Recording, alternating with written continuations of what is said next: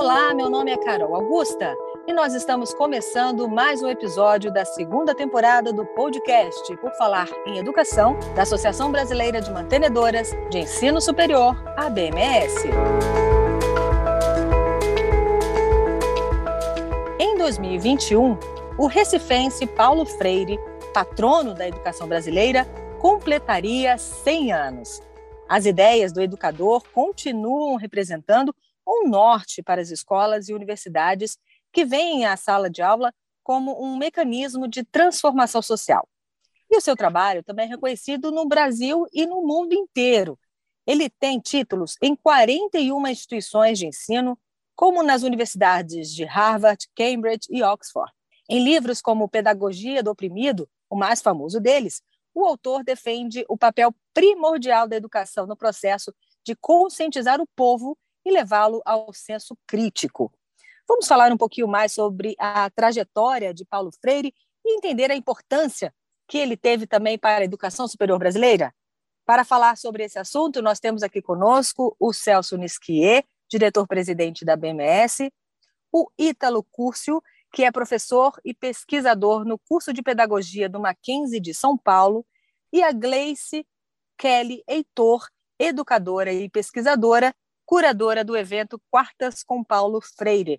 Sejam todos muito bem-vindos. Celso, tudo bem?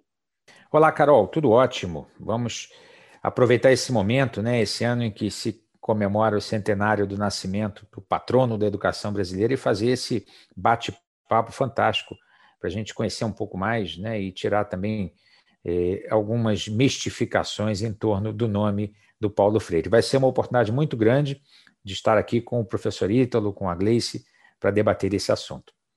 De fato, é uma temática super interessante. Professor Ítalo, seja bem-vindo, obrigado pela sua participação no nosso podcast. Tudo bem por aí?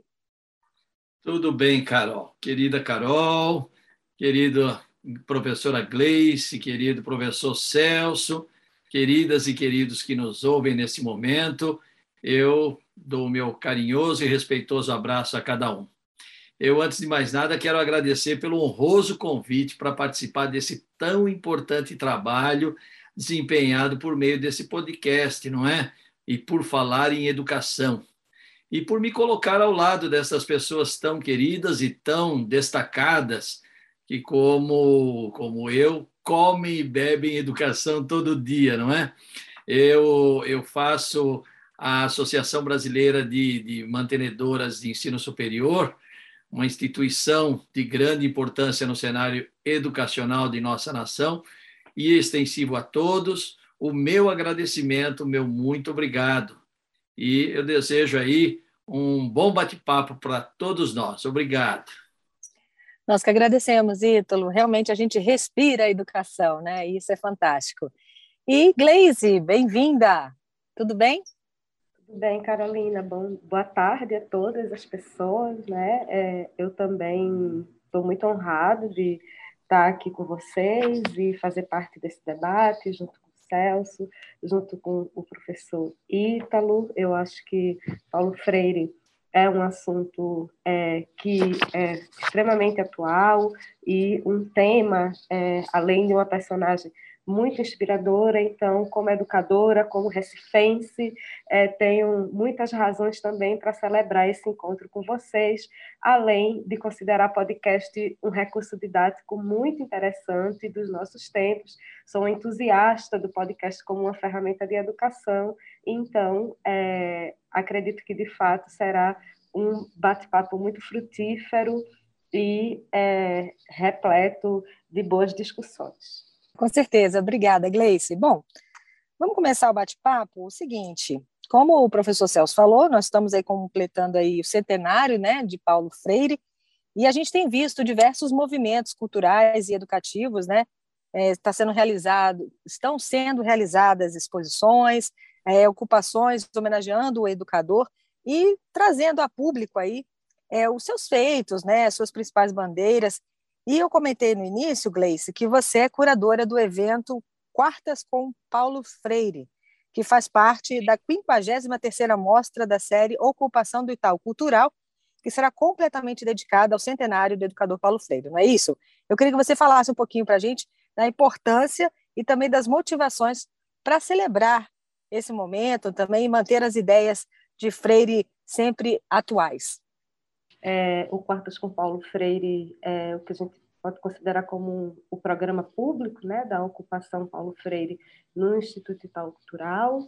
E é, eu acredito que, é, no caso desse evento, a principal motivação ela está ligada é, um pouco ao aspecto da necessidade de fato de desmistificação é, das polêmicas, das críticas e, é, por que não dizer, dos ataques que o pensamento de Paulo Freire vem é, sofrendo né, ao longo dos últimos anos, mas acho que para não ficarmos também apenas é, numa resposta àquilo que tem é, de negativo em torno do debate sobre o pensamento de Paulo Freire é, na esfera pública, eu acredito que a nossa principal motivação para usar é, um verbo do Paulo Freire é o esperançar, né? Como nós podemos, a partir é, da sua filosofia, a partir do seu pensamento, entender é, a atualidade e os desafios que temos da educação no presente. Mas é, o Quartas com Paulo Freire também foi pensado como uma forma de expandir as discussões do pensamento do Paulo Freire para além do campo da educação. Então, essa também é a motivação para a gente entender o quão complexo e o quão abrangente é o pensamento é, desse autor, desse educador, a ponto de não estar circunscrito apenas ao âmbito da educação. Então, tem também o interesse de atualidade, né? Paulo Freire, ele tinha uma das suas é, bandeiras, um dos conceitos presentes no seu pensamento é o conceito da contextualização, da necessidade de que o seu trabalho, aquilo que ele escreveu, aquilo que ele pensou fosse contextualizado não só a um tempo histórico, como também a um território, a um espaço, a uma escola, onde aquele pensamento estivesse sendo apropriado. E essa, essa função da contextualização foi muito importante na hora de conceber, de ver quem nós iríamos convidar, com quais pessoas os debates do Quartas com Paulo Freire contaria, porque é, é, incrível quando a gente vai de fato fazer uma pesquisa para uma curadoria, a gente vê quantos âmbitos e quantas áreas se apropriam desse pensamento, dessa prática pedagógica, do corpo político que está presente no trabalho de Paulo Freire, para é, ações as mais diversas, como, por exemplo, é, um, uma das conversas que vamos ter na Quartas com Paulo Freire, e já trazendo essa dimensão da internacionalização, é uma experiência em Berlim de acolhimento né, de mães e filhas imigrantes, e como é, diversas noções que estão presentes, né, como é, na pedagogia desse autor, constituem o corpus metodológico para esse processo que é um processo de relação com a imigração. Podemos falar também é, da experiência do CERTA, que vai ser apresentada é, no evento, que é uma escola de agroecologia, uma escola técnica de, agro, de agroecologia na região metropolitana é, do Recife, que trabalha hoje pensando as relações entre é, agroecologia, desenvolvimento, cultivo da terra e como que o pensamento de Paulo Freire pode colaborar para você pensar hoje essa relação com a plantação, com o cultivo, com a distribuição é, de alimentos, né? Só para a gente ficar em dois exemplos que são distintos, extremamente contemporâneos e que usam o pensamento do autor como um fundamento para estruturar essa prática. Então, esse elemento da desmistificação né? E esse elemento da defesa, porque eu acho que é importante defender é, Paulo Freire, mas defender o pensamento, defender o debate, defender os legados que temos é, dos autores e dos pensadores sociais do nosso país, mas também entender hoje quais são os usos, as apropriações e a atualidade desse pensamento foi o nosso principal objetivo. Bom, é, apesar disso tudo, é, a gente vê ainda que há muitas discordâncias em relação ao pensamento de Paulo Freire, né? É, a gente pode não concordar com tudo, mas ainda assim reconhecer, admirar a obra do legado dele. A Gleice trouxe muito bem essa questão da contextualização. E daí eu queria ouvir agora o professor Ítalo e o professor Celso com relação a essas discordâncias que tem em relação aos pensamentos de Paulo Freire. Vou começar com o professor Ítalo. Muito bem, Carol. Eu é, ouvi atentamente o que a professora Gleice coloca e realmente é, é, tudo muito pertinente o que ela nos expôs há pouco. Eu, quando falo sobre é, pensadores de uma maneira geral, filósofos, especificamente pedagogos ou psicopedagogos ou psicólogos, não é?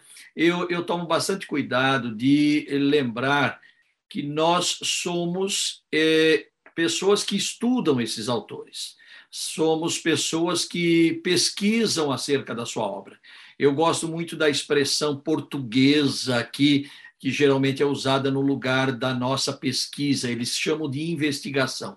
Eu acho isso muito mais poderoso, muito mais é, contagiante. Investigar e pesquisar, para nós, parecem sinônimos, mas para mim, em particular, investigar é algo que vai a fundo, é buscar vestígios.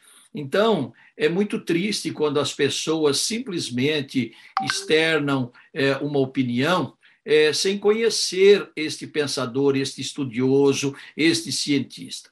Eu, como educador, mais que um professor, eu entendo que ser professor é, é, é uma parte da educação. Né? Eu costumo dizer que quando nós hoje falamos de alguém com o título de professor, ele não se restringe ao ato de professar, de externar conhecimento. É, quando nós falamos da figura do professor hoje, nós o colocamos como alguém que professa seu conhecimento. Isso é inegável e é fundamental, é impossível, é, é, é inadmissível pensar num professor que não conheça o seu conteúdo. Agora, mais que um professor, ele precisa ser também um ensinante, como dizia a professora Alicia Fernandes, não é? Ela usando este neologismo, alguém que ensina. E ensinar enseja aprender, não existe ensino sem aprendizagem. Isso nós pedagogos falamos continuamente, parece que é algo é, cansativo, mas é a verdade, não existe ensino sem, aprendizagem. É como não existe venda sem compra. Eu não posso dizer que sou vendedor se eu não conseguir vender. Eu só sou um vendedor se alguém comprou o meu objeto. Eu sou um ensinante se alguém aprendeu o que eu ensinei. E além de professar e ensinar, é educar. E educar quer dizer o quê? Conduzir para fora, conduzir para o mundo, né, no significado latino do verbo educare, não é? Então, eu entendo que a educação é como uma ação que deve, é, que deve perseguir a plena formação do ser humano. E, e, é claro, nós sabemos que a perfeição não existe, mas se eu não perseguir a perfeição, eu jamais vou avançar no meu intento. Então, é, Paulo Freire, para mim, foi isso: um educador, portanto, alguém que falava com propriedade, com conhecimento, que professava, mas que também ensinava e que também conduzia. Portanto, mais que um professor, é, simplesmente no termo elementar de professar algo. É, Paulo Freire foi alguém que se preocupou com a formação de cidadãos, que, que vai além da formação profissional. Eu entendo que a formação profissional é indispensável, não há dúvida. A formação profissional é indispensável, mas ela não abrange o processo educativo. A, a, formação profissional integra o processo educativo, o que é bem diferente. Então, nós temos que pensar quando comentamos é, uma filosofia, quando comentamos um pensamento de um determinado autor. Eu entendo que esse comportamento apresentado por uma parcela da sociedade, é, ele ocorre por total desconhecimento de quem foi Paulo Freire, é, desconhecimento da obra de Paulo Freire, mais especificamente do que é o método Paulo Freire.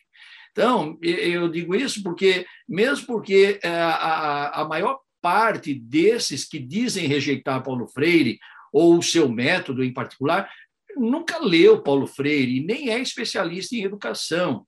E ele acaba por repetir frases que são apregoadas por líderes com os quais ele se identifica, por uma questão de fé, de admiração, é, no personagem que ele elegeu como paradigma e é quase uma fobia. É, é, parece que há um medo, né? Fala para o Freire, é, é, é, é, demoníaco, é um negócio assim estranho, sabe? Tem pessoas que são muito estranhas.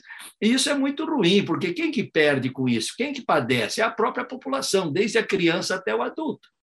Então, muitas vezes são atribuídos ao método Paulo Freire detalhes, né, pormenores que não têm nada a ver com ele eu poderia dizer no vocabulário cotidiano que são verdadeiras fake news.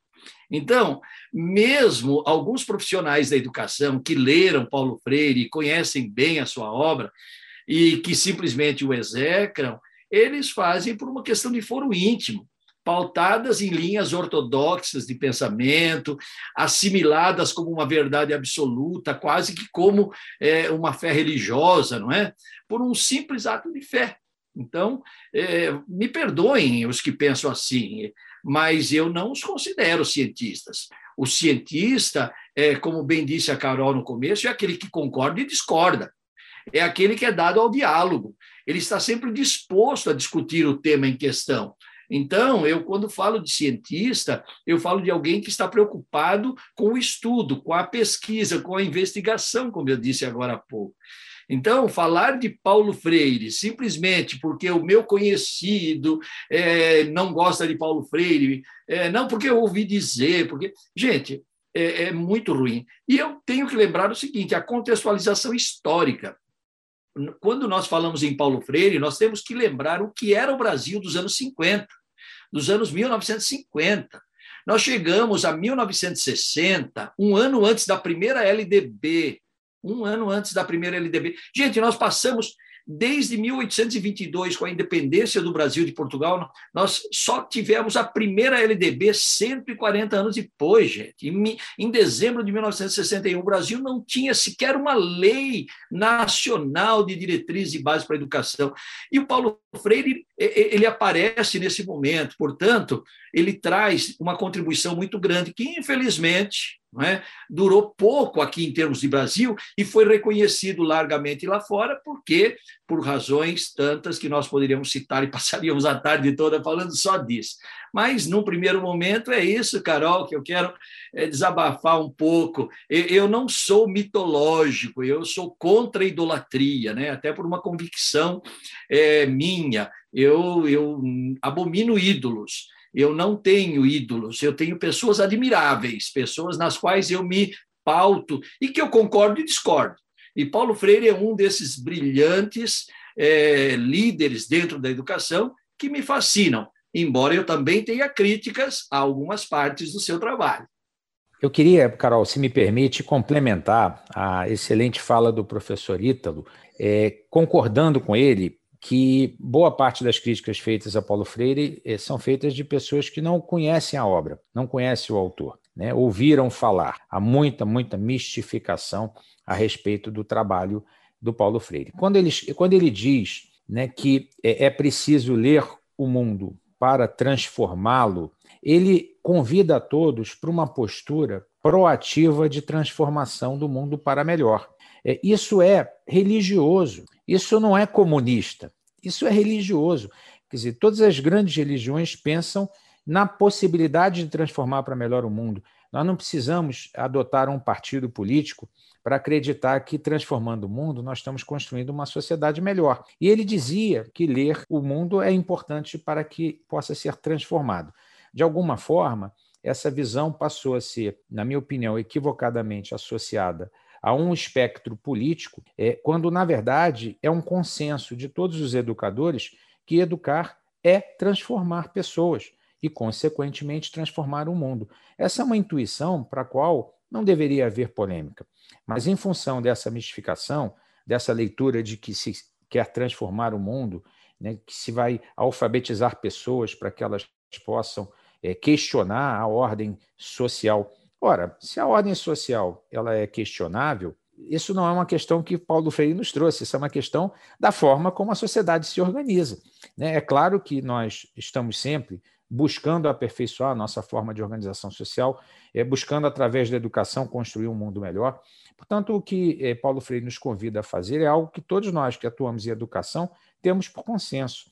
Daí porque é importante essa exposição, né, a ocupação Paulo Freire, organizada pelo Itaú Cultural, que eu tive que visitar há poucos dias em São Paulo, é para que a gente possa, de fato, mesmo os que não são estudiosos de Paulo Freire, que é o meu caso, eu sou apenas um educador é, que leu a sua obra, mas todos nós possamos entender melhor o enorme papel e a influência que ele exerce no mundo todo, não só no Brasil, porque exatamente nos convida a exercer o nosso papel enquanto educadores Educar é transformar pessoas e transformando pessoas, nós transformamos a realidade que nos cerca. É simples assim, não precisa ser comunista para acreditar nisso.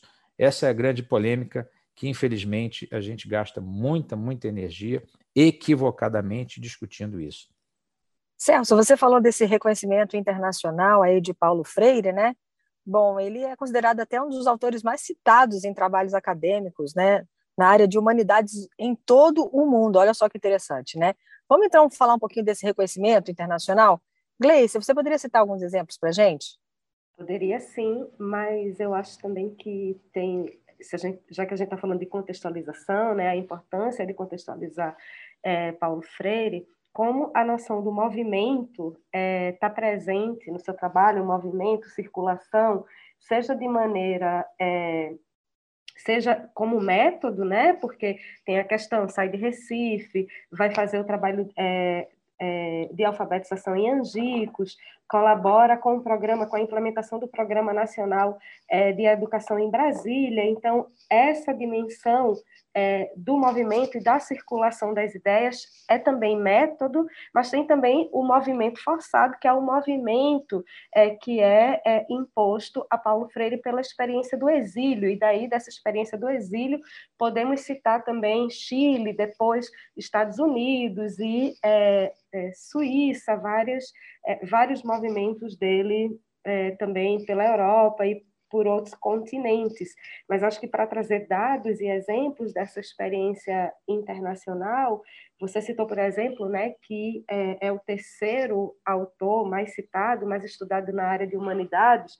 Isso se deve é, é, é uma pesquisa que foi feita por um é, economista da Escola de Economia de Londres, porque também é bacana a gente trazer dados, fontes, já que o autor ele está, é, digamos assim, imerso, né, em polêmicas. Então, o Elliot Green, que faz essa pesquisa e que vai identificar que no Pedagogia do Oprimido, né, é o terceiro livro mais citado em trabalhos acadêmicos na área de humanidades em todo o mundo. Então, isso já é um exemplo, um dado bastante relevante, mas acho que também tem o próprio fato de como os centros Paulo Freire, as homenagens, os espaços de pesquisa em educação, como Paulo Freire não só dá nome como tem o seu trabalho estudado, aprofundado nesses espaços que são é, chamados de centros Paulo Freire por todo o mundo. A gente pode citar Finlândia, pode citar França, pode citar Alemanha, a própria Suíça, onde é, Paulo Freire esteve também é, em exílio, Berlim, né, que é um exemplo que eu trouxe aqui, e é, retomo aí com é, esses dois exemplos que eu tinha citado, eu acho bastante emblemático o trabalho é, que foi desenvolvido, né, que vai ser apresentado no Quartos com Paulo Freire pela educadora é, Gladys é, que é esse trabalho é, do Instituto, desenvolvido pelo Instituto Paulo Freire na Universidade de Berlim, que é um exemplo dessa internacionalização, de como essas ideias circulam, né? já que é um trabalho é, voltado para o acolhimento de imigrantes, mas tem toda importante, é, a importante passagem de Paulo Freire por diferentes países do continente africano, por exemplo, que vai influenciar não só programas de educação, como é, processos de independência, processos de luta política fundamentados nessa relação é, e nas ideias de consciência crítica, nas ideias de formação é, do sujeito, nas ideias de é, autonomia e de emancipação que estão presentes no pensamento do autor. É, Gleis, você citou essa questão do pensamento do Paulo Freire, mas a gente vê que é bastante conhecido, principalmente na educação básica e também na alfabetização, inclusive de jovens e adultos, né? Mas eu queria saber do professor Ítalo e do professor Celso, é, como que a gente pode trazer essa influência no ensino superior? Vou inverter a ordem agora, vou ouvir primeiro o Celso. Então, Carol, é, pouca gente sabe, e eu mesmo descobri isso visitando a ocupação Paulo Freire, no Itaú Cultural em São Paulo. É, em 1962, é, lá na Universidade do Recife, junto com o reitor à época, Paulo Freire criou o primeiro serviço de extensão universitária. É a primeira atividade sistemática de extensão universitária. Ele criou o Serviço de Extensão Cultural da Universidade do Recife. Olha, Veja, 60 anos depois, o Brasil está tornando a extensão universitária obrigatória nos currículos. É a chamada curricularização da extensão. Mas há 60 anos atrás, o primeiro serviço de extensão cultural de uma instituição universitária foi criada por Paulo Freire na Universidade do Recife. Então vejam o pioneirismo dele né, e o impacto é, das ideias dele no, na educação superior.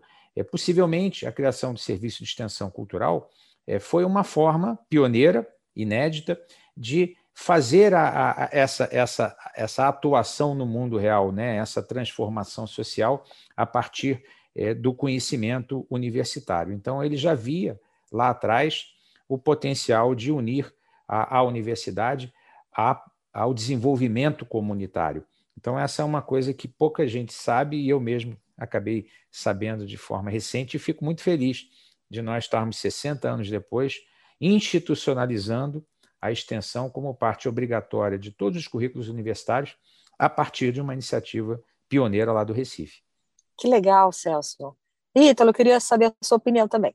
Muito bem, Carol. E que o professor Celso e a professora Gleice colocam também muito importante toda essa explanação acerca é, da visão internacional que nós temos do Paulo Freire também e dessa importante nota histórica do professor Celso lá nos idos de 1962 quero reiterar aqui a importância da primeira LDB em 1961, que ensejou o primeiro Plano Nacional de Educação, infelizmente como política de governo, e acabou desaparecendo por conta da mudança do regime em 64, mas aquela LDB era uma política de Estado e acabou permanecendo até chegar à segunda LDB em 71. Mas quando eu falo de Paulo Freire, e, e, sobretudo nessa parte do ensino superior, Carol, se me permite, é importante a gente retroceder um pouco no contexto da própria obra de Paulo Freire. Não é? É, eu gosto de dividir isso em duas partes. É, eu costumo distinguir o método Paulo Freire da obra toda de Paulo Freire. Eu, eu quero sempre dizer para quem me pergunta que o método de ensino ela faz parte é, de uma filosofia da educação. Então, é, tem pessoas que se restringem ao Paulo Freire simplesmente com o método de alfabetização ou especificamente com o trabalho que ele desenvolveu naquilo que hoje nós chamamos de educação de jovens e adultos, nos moldes da própria legislação contemporânea. Mas Paulo Freire é muito mais do que o método de alfabetização ou simplesmente algum trabalho específico na educação de jovens e adultos eu, eu sempre digo o seguinte, que para alfabetizar você tem métodos fechados, né? Você tem é, os métodos sintéticos, você tem os métodos analíticos. O Paulo Freire, ele quebra esses paradigmas já desde aquela época, nós estamos falando de 60 anos atrás. E ele quebra esse paradigma por quê? Porque ele trabalha em cima daquilo que nós chamamos de avaliação diagnóstica. Eu não posso trabalhar com um público-alvo que eu desconheço. Então, isso vale desde a educação infantil é, até a gerontologia, é, quer dizer, até a idade mais avançada. Eu tenho que conhecer o público-alvo. Aliás, isso é uma praxe que eu tenho já há muitos anos como professor.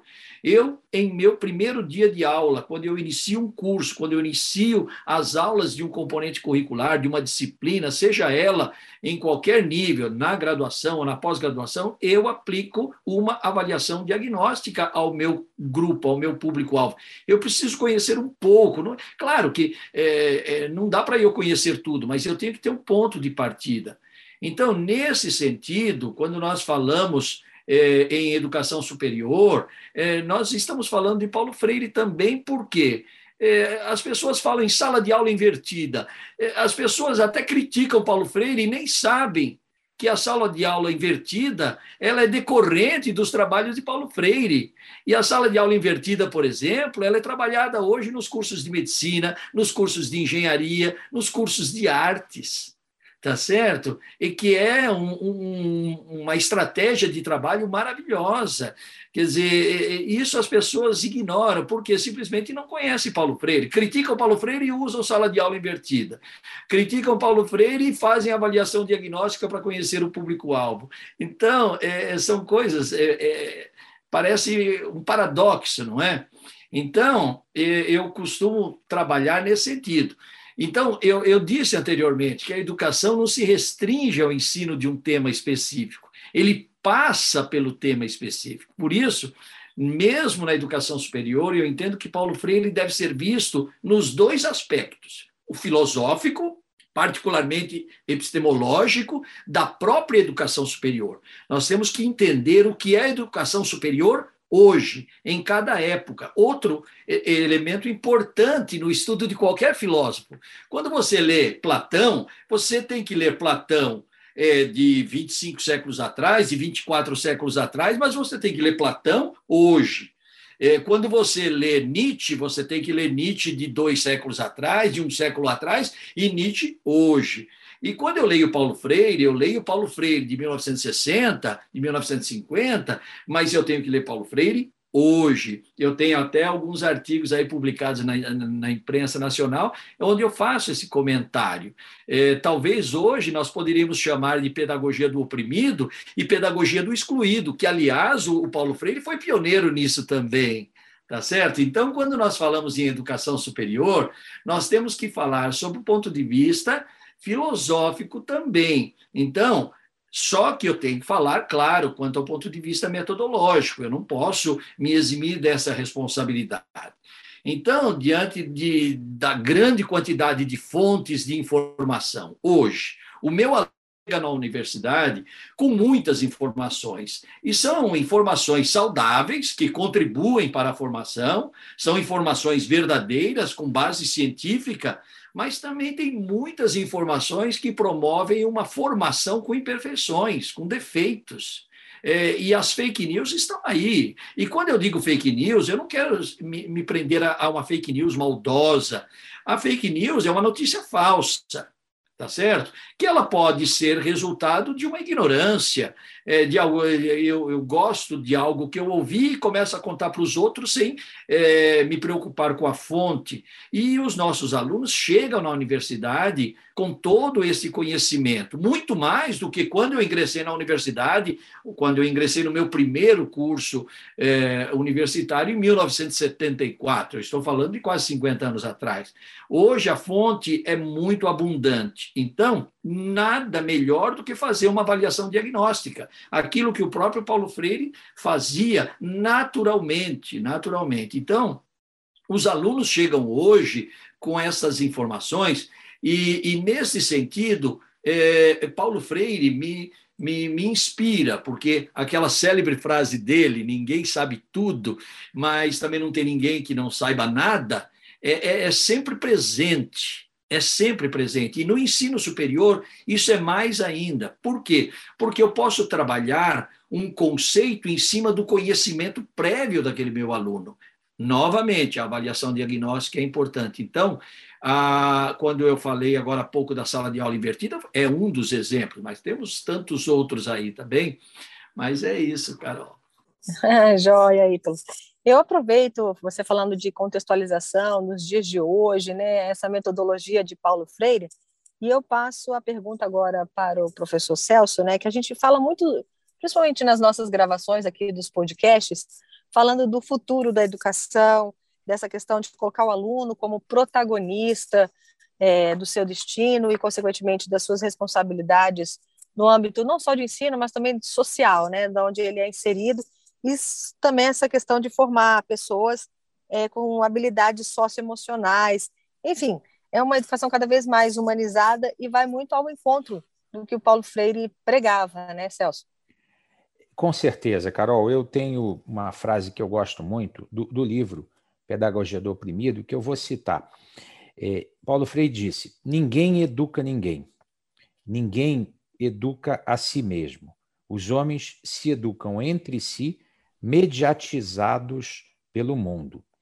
Olha que interessante para a gente entender, por exemplo, o modelo de educação à distância, o modelo de comunidades virtuais de aprendizagem, em que, através da media, mediatização, da tecnologia, nós criamos uma comunidade de aprendizes em que não existe necessariamente o protagonismo do professor ou do aluno. Quer dizer, os papéis eles são dinâmicos. Uma hora o professor é o que estimula, outra hora um aluno provoca o professor e o professor aprende com aquele aluno também.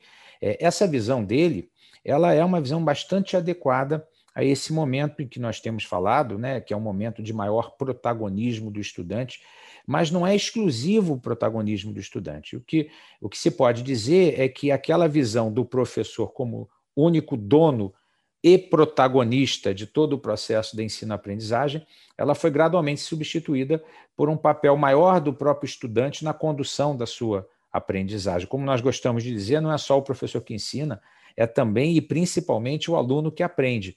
E essa visão já estava lá dentro dos escritos do Paulo Freire, portanto, preparando a sociedade para a evolução tecnológica. Aliás, ele nunca foi contra a tecnologia.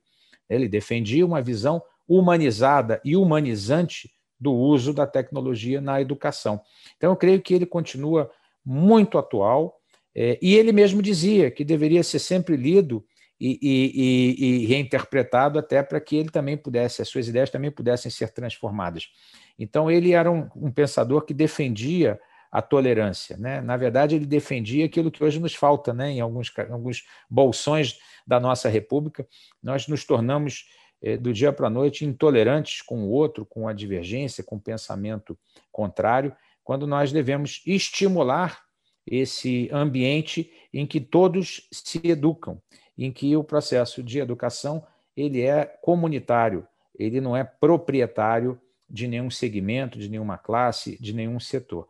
Portanto, eu, eu, eu, eu reforço aqui a minha visão, Carol, é, de que o, o Paulo Freire, patrono da educação brasileira, papel, aliás, que ele nenhum outro poderia representar tão bem pela dinamicidade das suas ideias, pela atualidade das suas ideias, eu, eu creio que nós temos no nosso patrono alguém a nos inspirar para construir um modelo é, mais dinâmico de educação. E encerro só lembrando aqui, como nós temos falado muito na BMS sobre os quadrantes híbridos do ensino e da aprendizagem, em que nós pode, podemos combinar presencial, virtual, síncrono e assíncrono, estava lá. Quer dizer, é um ambiente propício a que todos se eduquem a todos é que a gente crie realmente um ambiente é, de aprendizagem contínua, em que todos têm o seu papel e que ninguém está acima de ninguém. Não existe uma hierarquia, eu acho que é isso que ele nos dizia. Não existe uma hierarquia do conhecimento. Quer dizer, é, como o professor Ítalo falou muito bem, é, nem, né, não há quem saiba tudo, mas todos sabem pelo menos alguma coisa. E, e nesse, nessa, essa é a riqueza, essa é a diversidade que nós temos como educadores que estimular na nossa sociedade. Muito boa a sua ponderação, Celso. Gleice, você gostaria de complementar? Gostaria, sim. É, primeiro, complementar uma coisa que o Celso falou bem interessante, né, que Paulo Freire é, não era contra a tecnologia, e muito pelo contrário, tem uma curiosidade muito interessante lá na ocupação, que é o primeiro, um dos primeiros projetores de slides importados para o Brasil, que é, Paulo Freire utilizava. Tem um dado super bacana, o artista Francisco Brenan, é, fez uma série de desenhos é, que ilustravam, que serviam como é, elemento, né, foram é, impressos, foram impressos não, foram é, revelados em slides é, para serem usados nos círculos de cultura como complementação à leitura de imagem e essa imagem projetada no slide como complementação das discussões e é, fomento das palavras geradoras. Então, tem também um pioneirismo aí nesse âmbito das tecnologias, do uso das tecnologias na educação, que singularizam bastante é, a trajetória de Paulo Freire. Mas eu queria fazer um complemento, que eu acho super interessante essa questão é, da relação é, entre o pensamento de Paulo Freire e essa contemporaneidade de elementos como habilidades socioemocionais, ou mesmo a noção dos percursos formativos, que estão super em pautas hoje por conta da BNCC, que eu acho que é super bacana, de novo, trazer para o contexto, porque eu acho que é, essas questões, sim, podem se articular com o pensamento de Paulo Freire, desde que elas tenham como objetivo a emancipação e a igualdade, né? a redução das desigualdades porque tem uma componente super forte é, de uma educação, de um léxico, inclusive, é, neoliberal da educação, quando a gente vai pensar em componentes socioemocionais, em habilidades por projetos, em é, percursos formativos, que podem parecer que dialogam e é, que, que encontram sinergia no pensamento de Paulo Freire, mas eu acho que essa sinergia é uma questão muito forte dos objetivos. Né? Se, é, se você está lidando com todas essas componentes curriculares é, no intuito de uma preparação justamente é, para essa dimensão que está presente no seu pensamento de uma emancipação humana, de uma redução das desigualdades que nos constituem, eu imagino que sim, é que tem sinergia. Mas, por outro lado, tem um perigo nesses conceitos de estarem atrelados a uma formação para o mercado, a, é, é, inclusive, uma redução da importância do professor dentro desses percursos, que o limiar é muito é, tem uma linha tênue, né, em onde é, essas questões se encontram com o pensamento de Paulo Freire e onde elas se distanciam. Então, eu achei muito importante remarcar isso.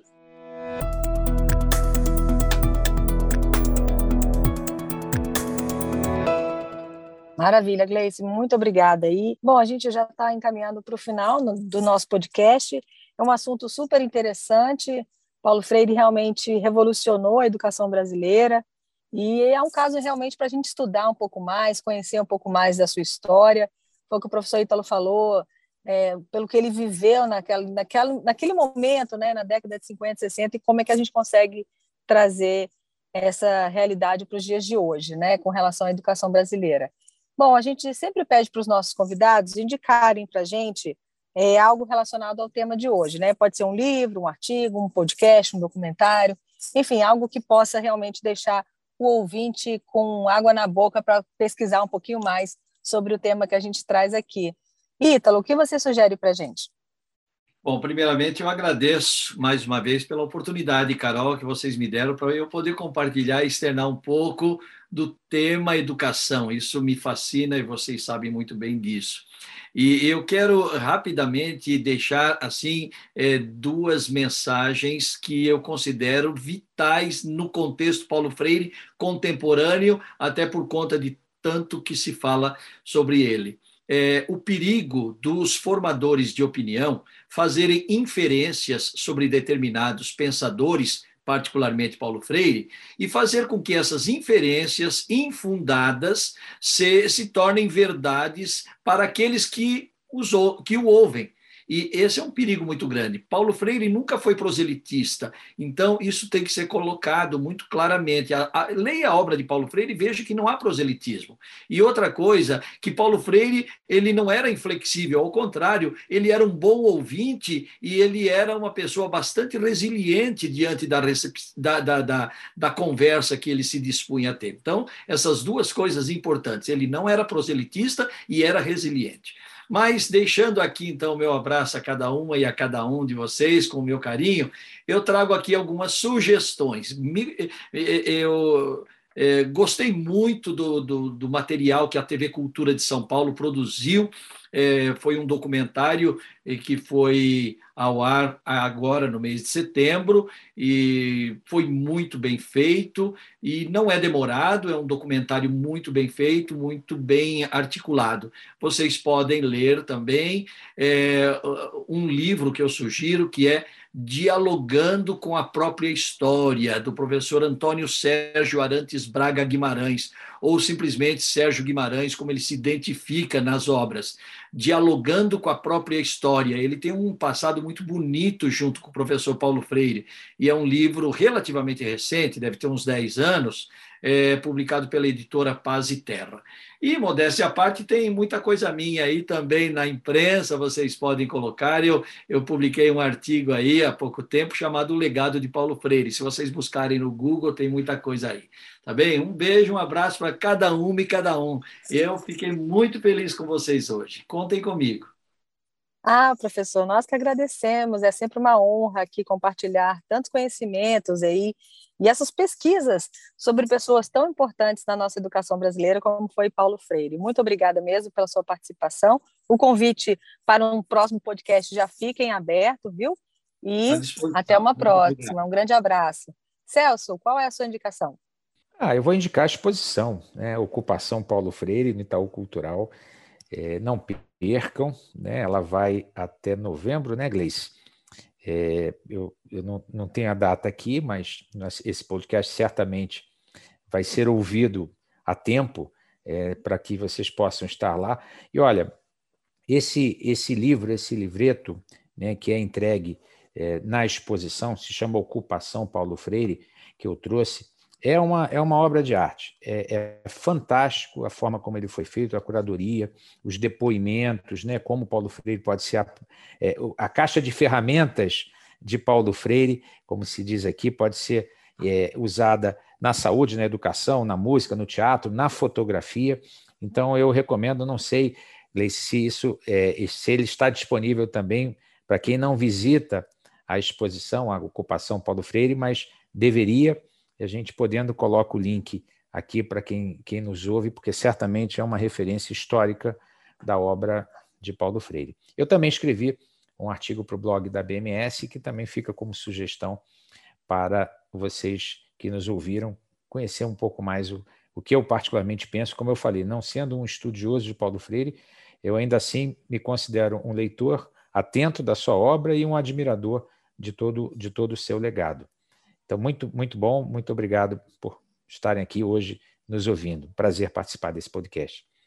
Obrigada, Celso, sempre um parceiro aí nas nossas gravações de podcasts. Gleice, pode tirar dúvida do professor Celso sobre essa publicação e o que você nos indica?